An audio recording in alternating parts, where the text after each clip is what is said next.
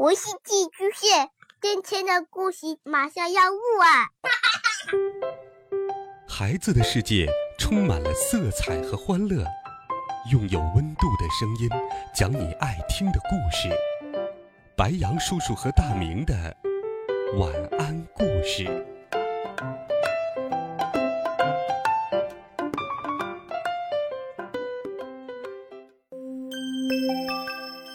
小朋友们、同学们，大家好！又到了白杨叔叔给你讲故事的时间了。今天，白杨叔叔继续给小朋友们带来了好听的童话故事。你吃过卷心菜吗？但是，你遇到过会说话的卷心菜吗？一起来听会说话的卷心菜。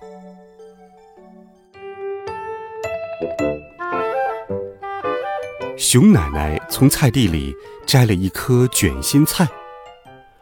熊奶奶拿着菜刀，刚想切下去，就听到卷心菜里发出叽叽咕咕的声音。熊奶奶吓了一跳，卷心菜怎么会发出声音呢？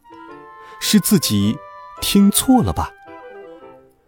熊奶奶把耳朵凑近，仔细的听了又听。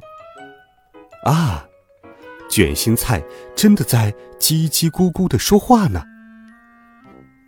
熊奶奶喊了起来：“天哪，天哪，这是一颗会说话的卷心菜！”他听了好一会儿，却不知道卷心菜在说些什么。熊奶奶赶快喊来了河马先生。河马先生竖起耳朵听了半天。摇摇头，不知道卷心菜在说些什么。河马先生又找来了兔子太太。兔子太太竖起一对长耳朵，听啊听啊，他说：“卷心菜说的一定是另外一种兔子的语言，我没有学过。”一位青蛙大婶儿正好路过。他也好奇的把耳朵贴在了卷心菜上。突然，青蛙大婶叫了起来：“哦，我的宝贝，我可怜的小宝贝！”这回，大家都被弄糊涂了。兔子太太问：“熊奶奶的卷心菜是你的小宝贝吗？”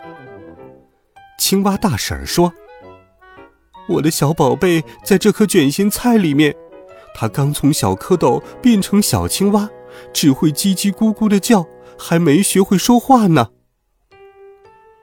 熊奶奶一听可着急了，她小心的用手把卷心菜的叶子一半一半的剥下来，卷心菜变得越来越小，越来越小。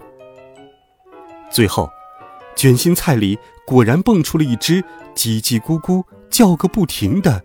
小青蛙。原来，有一天，小青蛙在卷心菜的菜心里睡着了。睡呀，睡呀，睡着睡着就让卷心菜给包了起来。熊奶奶为了庆祝青蛙大婶儿找到了自己的小宝贝，就用这颗卷心菜煮了一大锅汤，请大家一起喝。小青蛙喝完汤，又叽叽咕咕的叫了起来。青蛙大婶儿告诉大家：“我的小宝贝说，熊奶奶的卷心菜汤真好喝，谢谢熊奶奶。”青蛙大婶儿高高兴兴的领着小青蛙回家了。从此以后，熊奶奶切卷心菜之前，总会用手先拍一拍，再用耳朵。听一听，他想啊，会不会又有一颗会说话的卷心菜呢？好了，孩子们，这个有趣的故事，白羊叔叔就给你讲到这里。生活当中，你会发现，每一种动物的叫声都不一样。你知道哪些动物的叫声最特别吗？欢迎留言告诉白羊叔叔。微信搜索公众号“白杨叔叔讲故事”，或者在喜马拉雅电台当中找到白杨叔叔讲故事，温暖讲述，为爱发声。我们明天见，晚安，好梦。